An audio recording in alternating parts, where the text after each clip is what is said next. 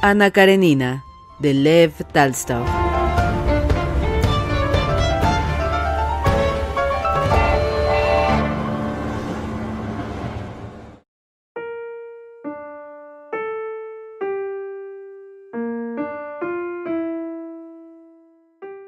Esteban Arkadievich se sentía disgustado y perplejo ante aquellas conversaciones tan nuevas para él. Después de la monotonía de la vida moscovita, la de San Petersburgo ofrecía tal complejidad que le mantenía en un estado de continua excitación. Esta complejidad, en las esferas conocidas y próximas a él, la comprendía y hasta incluso la deseaba. En cambio, hallarla en este ambiente desconocido, tan ajeno a él, le aturdía y le desconcertaba.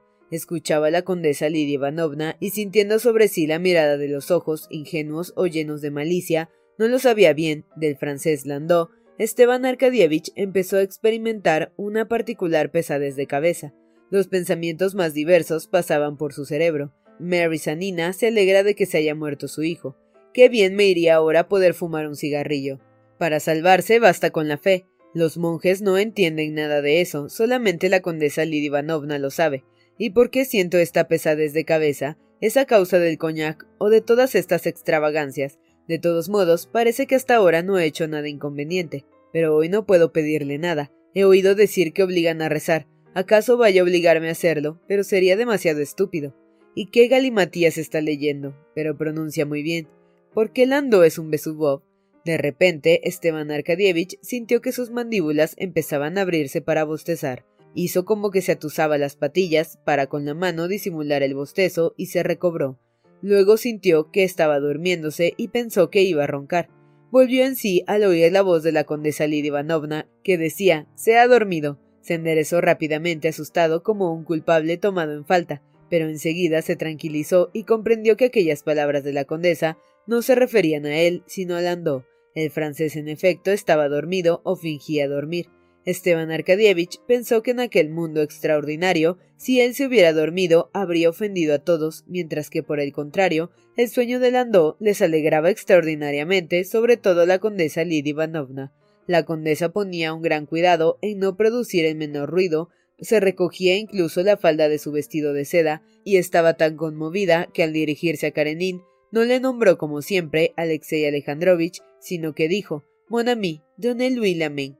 Al criado que entraba de nuevo le impuso silencio con un ps de sus labios fruncidos y le ordenó en voz muy baja Diga que no recibo. El francés dormía o fingía dormir, como se ha dicho, con la cabeza apoyada en el respaldo del sillón, y con una de sus manos sudorosa, enrojecida, la otra reposaba sobre sus rodillas, hacía unos ligeros movimientos como si procurara tomar algo al vuelo. Alexei Alejandrovich se levantó, lo hizo con gran cuidado, pero tropezó con la, pero tropezó con la mesa, dio un traspiés, fue a parar cerca del francés y puso su mano sobre la diestra de éste. Esteban Arkadievich se levantó también y se restregó y abrió desmesuradamente los ojos para despabilarse más y cerciorarse de que no estaba durmiendo y soñando. Miró con extrañeza a todos, viendo que todo aquello era realidad y no un sueño, sintió que perdía la cabeza. Que la personne qui est arrivée à dernière, c'est la qui mande que le sorte. Le dijo el francés sin abrir los ojos. Vous m'excuserez. Me vous voyez, dijo la condesa Esteban Arkadievich. Me vous voyez, revenez vers dix heures. Encore mis demain. Quelle sorte, gritó impaciente el francés. C'est moi, n'est-ce pas? preguntó Esteban Arkadievich, y habiendo recibido una respuesta afirmativa, olvidando lo que quería pedir a Lidia Ivanovna y que iba a hablar a Karenin de la cuestión del divorcio, renunciando a todo lo que allí le llevara, con el deseo de salir cuanto antes, Esteban Arkadievich abandonó la habitación rápidamente, andando de puntillas y desde el portal dio un salto hasta la calle. Luego, durante un rato, habló y bromeó con el cochero de alquiler que le llevaba, queriendo recobrarse de las impresiones recibidas en casa de la condesa. Lidia Ivanovna del malestar que le habían producido las escenas allí presenciadas, en el teatro francés, a donde llegó cuando representaban el último acto, y luego en el restaurante tártaro, bebiendo champaña en abundancia, en el ambiente habitual suyo, Esteban Arkadievich pareció respirar mejor. Sin embargo, durante toda la noche, no consiguió apartar de sí el malestar de aquella visita. Al volver a casa de Pedro Oblonsky, donde se alojaba durante sus estancias en San Petersburgo, Esteban Arkadievich encontró una carta de Betsy que le decía que sentía vivos deseos de terminar la conversación que habían empezado, para lo cual le pedía que fuese a verla al día siguiente. Apenas había terminado de leer aquella insinuante misiva, que le produjo una impresión desagradable, cuando abajo, en los pisos inferiores, oyó un ruido como de hombres que llevasen un pesado fardo. Salió a la escalera y vio que se trataba del rejuvenecido Pedro Oblonsky conducido en brazos, tan ebrio que no podía subir la escalera. Al ver a su sobrino, Pedro Oblonsky pidió a los que le llevaban que le pusieran en pie y apoyándose en Esteban Arkadievich, entró con él en su habitación. Una vez allí, se puso a contarle cómo había pasado la noche, quedando poco después dormido en la misma butaca donde se había sentado.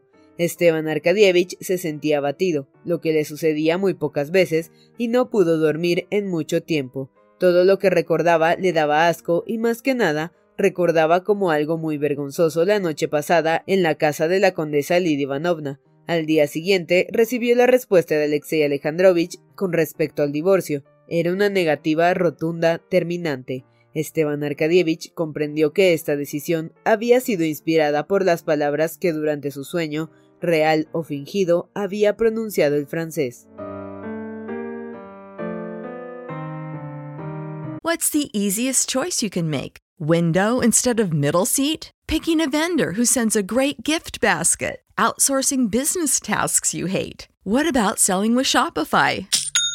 Whether you're selling a little or a lot, Shopify helps you do your thing, however you cha-ching. Shopify is the global commerce platform that helps you sell at every stage of your business. From the launch your online shop stage to the first real life store stage, all the way to the did we just hit a million orders stage? Shopify's there to help you grow. Whether you're selling scented soap or offering outdoor outfits, Shopify helps you sell. Wherever and whatever you're selling, Shopify's got you covered. Sign up for a $1 per month trial period at shopify.com slash try. Go to shopify.com slash try now to grow your business, no matter what stage you're in. Shopify.com slash try.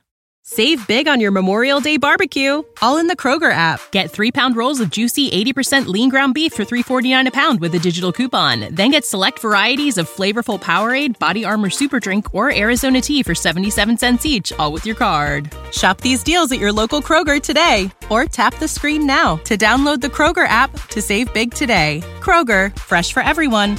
Prices and product availability subject to change. Restrictions apply. See site for details.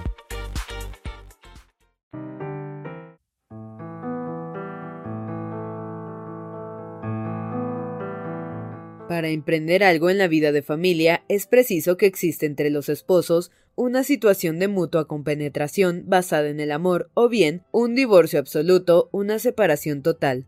Cuando las relaciones entre los esposos son indefinidas y no se desenvuelven en ninguna de aquellas situaciones, nada puede ser llevado entre ellos a feliz término. Muchos matrimonios pasan años enteros así, en lugares desagradables e incómodos y en una no menos desagradable e incómoda situación, solo por no tomar una decisión cualquiera.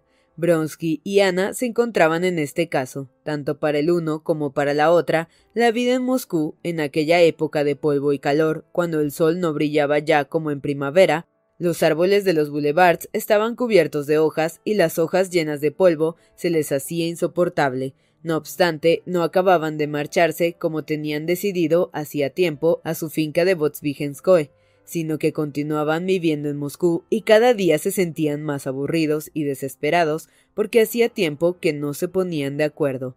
La animadversión que les separaba parecía no tener causa externa, y todas las tentativas para explicarse, en vez de mejorar su situación, parecían agravarla todavía más. Era una especie de irritación interior que para ella tenía su origen en el enfriamiento del amor de Bronsky y para él en el pesar de haberse puesto por ella en una situación penosa y difícil que Ana, en lugar de hacerla llevadera, la hacía aún más desagradable. Así, hasta los intentos de una explicación entre los dos que lo aclarase todo e hiciera desaparecer aquel estado de recelos e irritación latente, acababa siempre en fuertes disputas, para Ana, todo lo de Bronsky, sus costumbres, sus pensamientos, sus deseos, Todo su modo de ser, físico y moral, estaban dirigidos al amor, y este amor lo ambicionaba solo para ella. Ahora, sintiendo enfriarse en Bronsky su pasión, no podía dejar de pensar que acaso una parte de aquel amor lo consagraba a otra u otras mujeres, y los celos la devoraban. No teniendo motivos de celos, los inventaba. Al más leve indicio los pasaba de un objeto a otro. Ya tenía celos de aquellas mujeres despreciables con las cuales Gracias a sus relaciones de soltero podía entrar fácilmente en contacto, ya lo sentía de las mujeres de alta sociedad con las que pudiera encontrarse, o bien de una mujer imaginaria con la cual había de casarse después de romper con ella. Este último pensamiento era el que con más frecuencia la atormentaba, porque en un momento de confianza, de confesiones mutuas, de confidencias, Bronsky imprudentemente le había dicho que su madre le comprendía tan poco que se había permitido aconsejarle que se casara con la princesa Sorokina. Los celos, pues, la llenaban de indignación, la tenían constantemente irritada contra Bronsky y la llevaban a buscar sin cesar motivos en que alimentar sus sentimientos desesperados. Para ella, Bronsky era el único culpable de sus sufrimientos, cualquiera que fuese su causa. La demora en la respuesta de Karenin respecto al divorcio, debido a la indecisión de su marido, la soledad, el aburrimiento, los desaires que le proporcionaba la vida en Moscú, todo absolutamente todo era culpa de él. Él ni siquiera, se decía, habría comprendido lo agobiante que es mi situación y habría hecho todo lo posible por sacarme de ella. También Bronsky era culpable de que vivieran en Moscú y no en la hacienda, pues esto se debía, pensaba Ana, a que él no podía vivir en el pueblo apartado de sus relaciones de ciudad como ella quería, y también Bronsky era el culpable de que se viese separada por siempre de su hijo.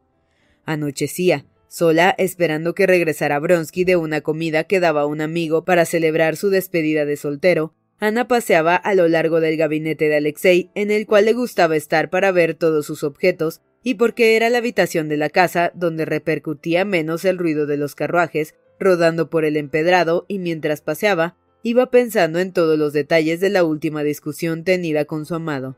Tras recordar todas las palabras ofensivas cruzadas entre ambos durante la disputa, Ana pensó en las que la habían provocado. No podía comprender que la disputa se hubiera producido por una causa tan fútil e inofensiva. Efectivamente, la causa visible fue que Bronsky censuró los colegios femeninos de la escuela media, diciendo que no tenían ninguna utilidad. Ana defendió aquellas instituciones y Bronsky insistió mostrando poca estima por la instrucción femenina en general, incluso hacia Hannah, la niña inglesa a quien ella protegía, y de la cual dijo despectivamente que ni necesitaba saber siquiera física. Esto irritó a Ana, que vio también en las palabras de él un menosprecio hacia sus conocimientos y buscó una frase con que molestar a Bronsky, vengándose con ella del dolor que le causaba, y así le dijo No esperaba yo que comprendiese usted mis sentimientos como parece que ha de comprenderlos el hombre que ama, pero me creía al menos con derecho a esperar más de su delicadeza. Bronsky se sintió en efecto irritado por sus palabras y le replicó de una manera desagradable. Ana no recordaba lo que ella le había entonces contestado, pero él sin más causa que deseo de herirla, le dijo Confieso que su apego a esa niña que tiene recogida me es desagradable porque no me parece natural. La crueldad con que Bronsky atacaba aquel pequeño mundo que ella se había constituido para mejor soportar su aislamiento del otro, de la sociedad, la injusticia con que le inculpaba de falta de naturalidad en lo que hacía, le hicieron estallar. Es en verdad una pena que solo los sentimientos groseros y materiales sean comprensibles para usted, y solo estos sean naturales, y salió airadamente de la habitación. Cuando el día anterior por la noche Bronsky fue a verla, ninguno de los dos hizo alusión a la disputa que habían tenido, pero ambos sentían aún en sus espíritus un fuerte resquemor. Hoy Bronsky había estado fuera de casa todo el día, y Ana en su soledad le pesaba tanto el haber discutido con él, que deseaba olvidarlo todo, perdonarlo, reconciliarse con su amado, justificándole y hacerse ella responsable de todo. Solo yo tengo la culpa de todo, se decía. Estoy irascible, totalmente celosa, sí, se lo diré así. Y haremos las paces, olvidaremos todas las disputas, nuestros recelos, y marcharemos al campo, y allí estaré más tranquila y más acompañada. Hasta puede que él me quiera más y yo recobre la felicidad. De repente recordó aquello que la había exasperado más en la disputa, el decirle que fingía que lo que hacía carecía de naturalidad, y comprendió que se lo había dicho solo para herirla. Yo sé lo que él quiso decirme, que no es natural que no queriendo a mi propia hija quiera una niña ajena. ¿Qué sabe él de amor a los hijos? ¿Qué sabe él de mi amor a Sergio, al que he sacrificado por él? Pero este deseo suyo de mortificarme, de hacerme mal, no, él ama a otra mujer, no cabe duda, no puede ser de otro modo. Y al advertir que a pesar de sus deseos de calmarse y restablecer sus relaciones con Bronsky, volvía sus celos y su irritación, Ana se horrorizó de sí misma. ¿Acaso será imposible? ¿No podré con la idea de reconocerme culpable a mí misma? Él es justo y honrado y me ama, reflexionaba luego, y yo le amo también. En estos días obtendré el divorcio y se normalizará nuestra situación. ¿Qué más quiero? Debo estar tranquila, confiada, echaré la culpa de esta discordia sobre mí. Sí, ahora cuando venga le diré que estuve injusta, aunque realmente no lo estuve, y haremos las paces y nos marcharemos de aquí. Y para no pensar más en lo sucedido y no volver a irritarse, Ana hizo que le llevaran los baúles y se entretuvo en colocar en ellos lo que habían de llevar al campo. A las diez de la noche llegó Bronsky.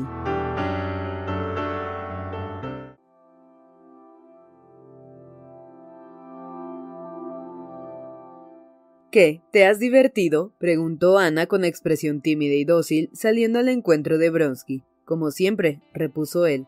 Por el tono y la actitud de Ana, comprendió Bronsky inmediatamente que se hallaba en uno de sus mejores momentos, y aunque ya estaba acostumbrado a los cambios en el carácter de su amada, se alegró porque también él se sentía particularmente contento y de excelente humor. ¿Qué veo? contestó con voz y ademanes alegres, señalando con satisfacción los baúles que estaban preparados. Eso sí que está bien. Sí, tenemos que marcharnos de aquí, explicó Ana. He salido a dar un paseo y he gustado tanto que he sentido deseos de volver al campo. ¿No tienes tú aquí nada que te retenga? Solo deseo eso, irnos al pueblo. Vengo enseguida y hablaremos. Ahora voy a cambiarme de ropa. Ordena que me sirvan el té. Y Bronsky pasó a su gabinete. Al quedarse sola, Ana volvió su pensamiento a la conversación que acababa de tener con Bronsky y se dijo que había algo humillante en aquellas palabras, eso sí que está bien. Así hablan a un niño cuando renuncia a sus caprichos, pensaba. Y era aún más humillante por el contraste entre el tono de ella, tímido y contrito, y el tono seguro de él. Ana advirtió que en su ánimo se levantaba de nuevo un sentimiento de ira contra Bronsky, pero hizo un esfuerzo sobre sí misma y cuando volvió él, le acogió con la misma sonrisa de antes. Cuando Bronsky se sentó, Ana a su lado le contó, repitiendo en cierto modo las palabras que había preparado, cómo había pasado el día y sus planes para el viaje. Sabes, he tenido como una inspiración, decía. ¿Por qué hemos de esperar aquí el divorcio? No da igual esperarlo en el campo. Yo no puedo estar aquí. He perdido la paciencia y no quiero ni oír hablar del divorcio. He decidido que esto no tenga influencia en mi vida. ¿Estás conforme? Oh, sí, dijo Bronsky mirando con alguna inquietud el rostro conmovido de Ana. ¿Y ustedes qué han hecho? ¿Quién más estuvo? preguntó después de un momento de silencio. Bronsky nombró a los invitados y contó que la fiesta había resultado excelente y la reunión animada. Hubo un concurso de barcas y remo. Todo resultó muy agradable, añadió, pero en Moscú las cosas no pueden pasar sin ridículo. Se presentó una señora, la profesora de natación de la reina de Suecia, y quiso mostrarnos su arte. ¿Cómo? ¿Ha nadado ante ustedes? preguntó Ana Arkadievna, frunciendo el ceño, con un horrible costume de natación. Figúrate una mujer fea y vieja con las carnes enrojecidas. Bueno, ¿y cuándo nos marchamos? ¡Qué fantasía más loca! ¿Y qué? ¿Había algo de particular en su manera de nadar? preguntó Ana sin contestar a la pregunta de éste y con una sombra de preocupación en el semblante. Absolutamente nada de particular, no te digo, era una cosa completamente estúpida.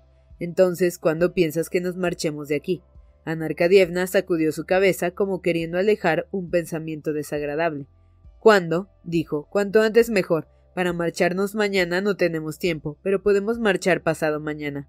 Espera, pasado mañana es domingo, y debo ir a casa de mamá, dijo Bronsky confuso, porque en cuanto nombró a su madre, sintió fija sobre él la mirada de Ana, en la que se reflejaba una sospecha. La confusión de Bronsky reforzó la desconfianza de ella, que se ruborizó y se separó de él. Ahora Ana no pensaba en la profesora de la reina sueca, pensaba solo en la princesa Sorokina, que vivía en un pueblo cerca de Moscú, al lado de la condesa Bronskaya. Puedes ir mañana, dijo ella. No, el dinero y los poderes que son el objeto de mi visita no es posible obtenerlos mañana. Siendo así, es mejor que lo dejemos. ¿Y por qué? Más tarde no quiero partir, me marcho el lunes o nunca. ¿Y por qué? preguntó extrañado Bronsky. Eso no tiene sentido. Para ti no tiene sentido porque no te preocupas de mí, dijo ella en tono agresivo. No quieres comprender cómo sufro. La única que me entretenía aquí era Hannah, y tú me has acusado con respecto a ella de hipocresía. Ayer me dijiste que no quiero a mi hija, que finjo querer a esa inglesa, que esto no es natural. Me gustaría saber qué vida puede ser natural para mí. Ana se dio cuenta de lo que decía y se horrorizó de haber cambiado su decisión de estar tranquila, en paz con su amado. Pero a pesar de ello, sentía que ya no podía volverse atrás, sin desmerecer e incluso perder su propia estimación, y sentía además que no podía resignarse a aquella injusticia que Bronsky había cometido con ella. Nunca he dicho eso, trató de convencerla a él. Dije solo que no aprobaba ese cariño improvisado. ¿Por qué tú, que tanto te envaneces de tu rectitud, no dices la verdad?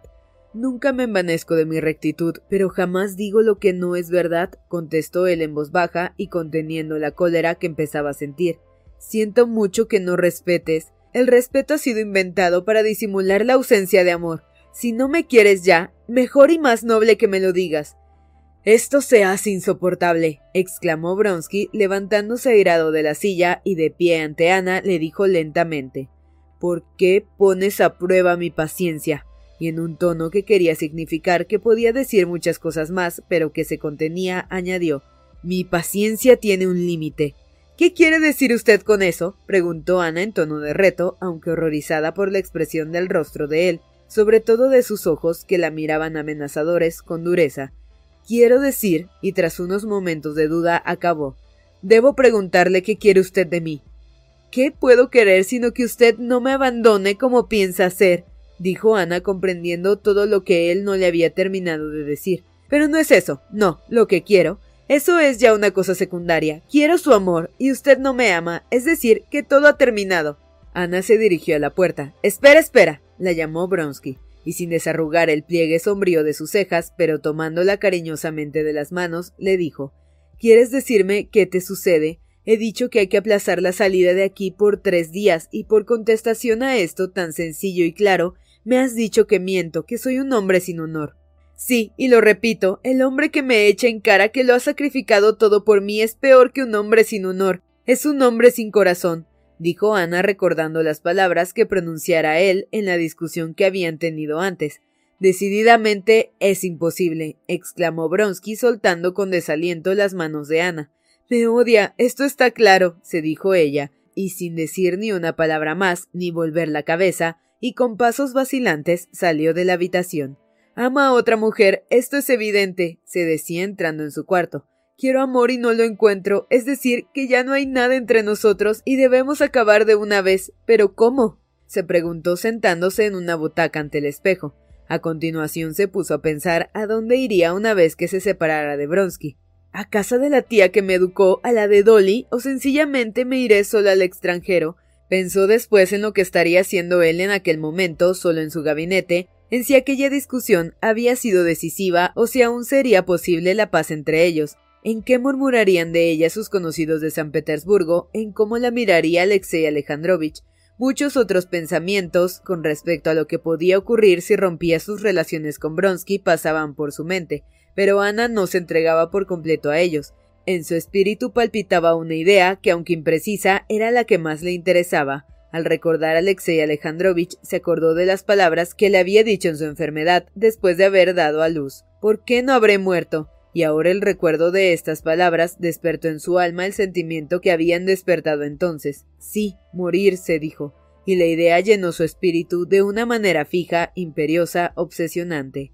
La vergüenza y la deshonra de Alexei Alejandrovich y de Sergio y mi terrible vergüenza, todo quedaría salvado con mi muerte, y al verme muerta por su causa, él se arrepentiría, me compadecería, me amaría y no pudiendo ya remediarlo, se desesperaría y sufriría. Una sonrisa de compasión por sí misma le dilató los labios, y mientras sentada en una butaca, quitándose y poniéndose las sortijas de la mano izquierda, la vista fija ante ella, iba imaginando los sufrimientos de Bronsky ante su muerte. Un rumor de pasos, los pasos de él, que se acercaban, la distrajeron de estos pensamientos. Ana ni le miró, simulando que estaba ocupada en arreglarse sus sortijas. Bronsky se acercó a ella y tomándole con suavidad una mano, le dijo en voz baja y dulcemente Ana, vámonos pasado mañana si quieres. Estoy conforme con todo. Ella siguió callada. ¿Qué dices a esto, Ana? preguntó él. Ya lo sabes, contestó ella rápida y enérgicamente, y sin fuerzas luego para contener su emoción, se puso a llorar. Déjame, déjame, decía entre sollozos. Me marcho mañana. Haré más. ¿Quién soy yo? Una perdida colgada de tu cuello. No quiero hacerte sufrir, no quiero. Te dejaré libre. No me quieres. Amas a otra. Bronsky le rogó que se tranquilizase, le aseguró que no tenía ningún motivo para estar celosa, que jamás había dejado de amarla y que la amaba más que nunca. Ana, ¿por qué te martirizas y me mortificas de este modo? le decía besándole las manos con ternura. En su rostro había ahora suavidad, y Ana, en la voz de él y en sus ojos, creyó adivinar el llanto, y pasando de golpe de los celos más insensatos a una ternura exaltada y llena de pasión, cubrió de arrebatados besos la cabeza, el cuello, las manos de su amado.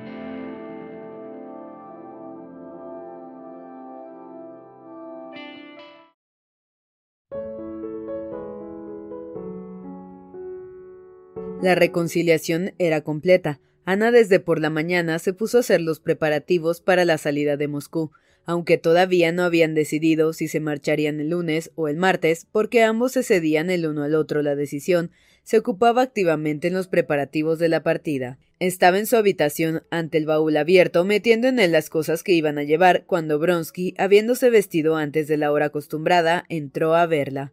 Ahora me voy a ver a mamá.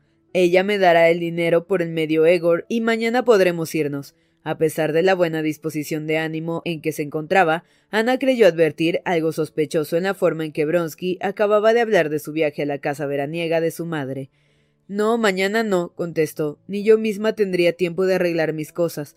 Y quedó pensativa. Esto quiere decir, pensaba, que era posible arreglar los asuntos como decía yo, y él porfió que no. Ve al comedor, dijo a Bronsky, que yo iré allí ahora mismo. Solo dejaré fuera estas cosas que necesito. Y entregó varias prendas a Nuchka, que ya tenía en sus brazos otras ropas. Bronsky estaba comiendo un filete cuando Ana entró en el comedor. No puedes imaginar cuánto me aburren estas habitaciones, dijo a Bronsky sentándose a su lado para tomar el café. No hay nada tan horrible como estas chambre. No tienen expresión, les falta alma. Este reloj, estas cortinas y lo principal, estos papeles pintados de las paredes, todo esto ha sido una pesadilla para mí. Pienso en Botsvigenskoe como en la tierra prometida. No mandes todavía allí los caballos. No, los enviarán cuando nos hayamos marchado de aquí. ¿Tú quieres ir a alguna parte? Quería ir a casa de Wilson. Tengo que llevarle mis trajes. Entonces, decididamente nos marchamos mañana. preguntó con voz alegre. De pronto su rostro se tornó sombrío. El ayuda de cámara de Bronsky le trajo a éste para que le firmara el recibo de un telegrama que acababa de llegar de San Petersburgo. No esperaba Bronsky nada de particular en aquel telegrama, pero como deseando ocultar algo a Ana, dijo al criado que tenía que extender el recibo en el gabinete y se dirigió allí con precipitación. Al volver, dijo Ana, mañana sin falta estará todo terminado. ¿De quién es el telegrama? preguntó Ana sin prestar atención a aquellas palabras.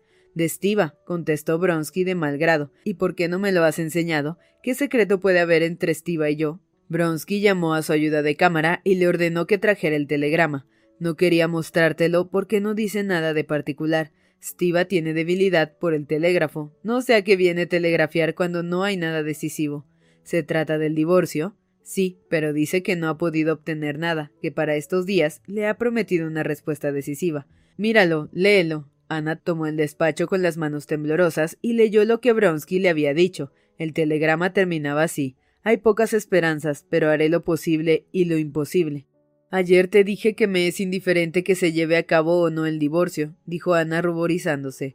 No había necesidad ninguna de ocultarme estas dificultades que señala Estiva. Así puede ocultar y seguramente oculta su correspondencia con las otras mujeres, pensó también. Yachvin quería venir hoy por la mañana. Parece que ganó a Pesov todo lo que éste tenía y hasta más de lo que puede pagar, cerca de setenta mil rublos. No es eso, interrumpió ella irritada porque Bronsky cambiara de conversación. Era que pensaba que la disgustaba no obtener el divorcio, no poder retenerle casándose con él, pensó. ¿Por qué has creído? le dijo con irritación que esa noticia me iba a doler hasta el punto de que era conveniente ocultármela. Te he dicho que no quiero ni pensar en el divorcio y me gustaría que tú te interesaras en esa cuestión tan poco como yo. Me intereso porque me gusta la claridad, contestó Bronsky. La claridad en nuestra unión no consiste en la forma externa, sino en el amor. dijo Ana aún más irritada, no por las palabras de Bronsky, sino por la fría tranquilidad con que hablaba él. ¿Por qué deseas mi divorcio? insistió.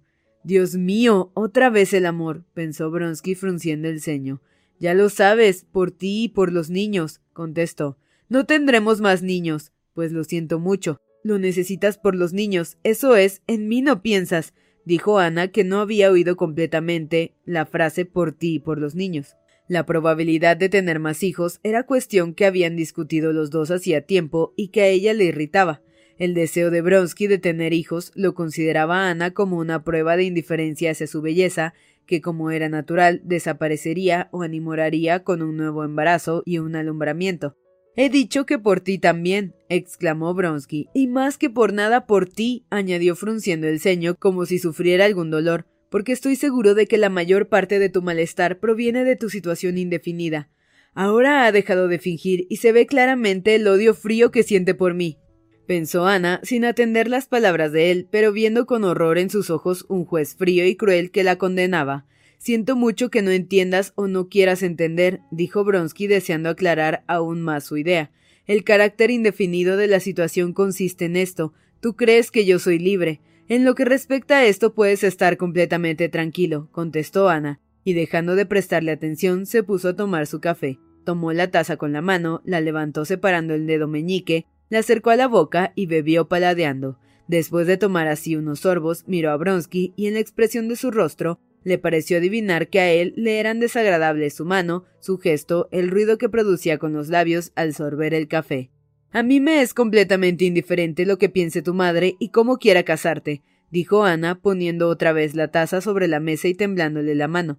No hablábamos de esto, cortó Bronsky, pues es de eso precisamente lo que tenemos que hablar. Y cree que a mí, una mujer sin corazón, sea vieja o no, sea tu madre o la madre de cualquier otro, no me interesa, no quiero conocerla. Ana, te suplico que respetes a mi madre, le rogó Bronsky. La mujer que no adivina dónde está la felicidad y el honor de su hijo no tiene corazón, insistió ella. Repito, ruego que no faltes el respeto a mi madre, a la que quiero y respeto, volvió a decir Bronsky, levantando la voz y mirándola con severidad. Ana sostuvo la mirada de él sin contestar, recordó en aquel momento con todo detalle la escena de la reconciliación del día antes y las caricias que él le había prodigado, y pensó ¿Cuántas mujeres habrán conocido las mismas caricias ¿Cuántas acaso las conocen aún? Tú no amas a tu madre, eso es una frase hueca, palabras y nada más, le dijo mirándole con odio. Ah, ¿lo crees así? Pues hay que. Y estoy decidida a ello, interrumpió ella y se dispuso a salir del comedor. En aquel momento entró Jasmine. Ana se detuvo y saludó al que llegaba porque cuando se sentía con el alma combatida por una tempestad, cuando se disponía a dar un paso decisivo en su vida, a llevar a cabo una determinación que podía tener las más terribles consecuencias para ella, porque en aquel preciso instante se veía obligada a fingir ante un extraño que no obstante tarde o temprano lo conocería todo. Estas palabras pasaron rápidamente por su mente, y enseguida, ahogando su íntimo dolor, se sentó y se puso a hablar tranquilamente con el que acababa de llegar.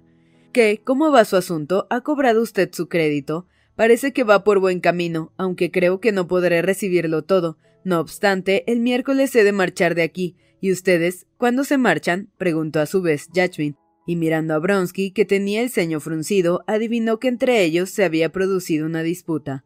Creo que nos iremos pasado mañana, dijo Bronsky, pues me parece recordar que hace ya tiempo que querían ustedes marcharse, comentó Jasmine. Ahora ya está completamente decidido, dijo Ana, mirando a los ojos de Bronsky fijamente y de modo que comprendiera que no había ni la más remota posibilidad de reconciliación entre ellos, y tranquilamente siguió hablando con Yachmin.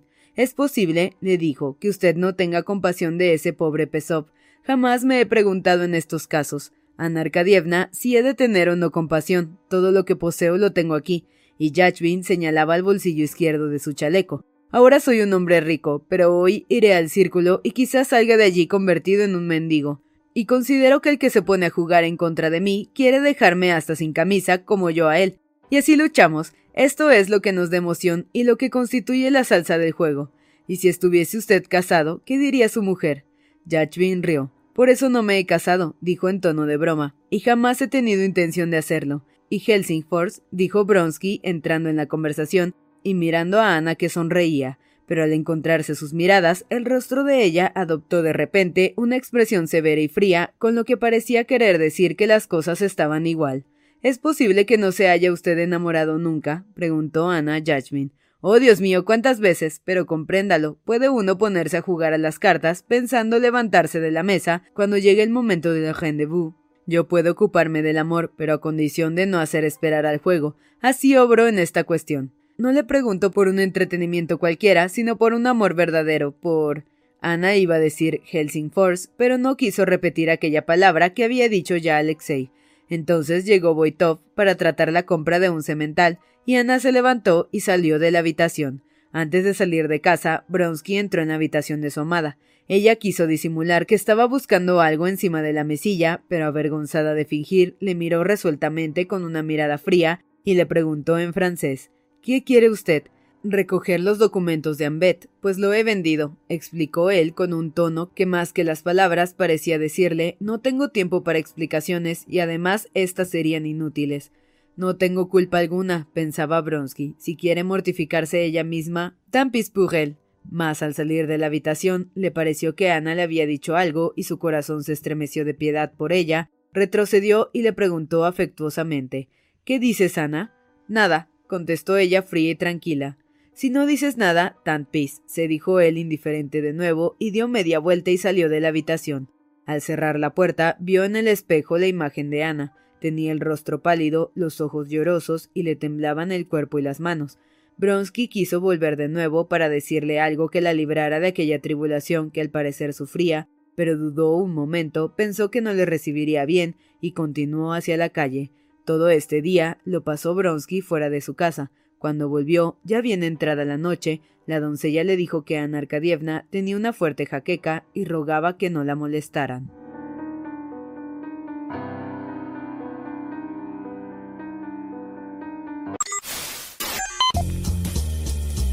No te pierdas la continuación de esta historia. Capítulos todos los lunes, miércoles y viernes. Suscríbete. El Cuentero, con historias para tus oídos.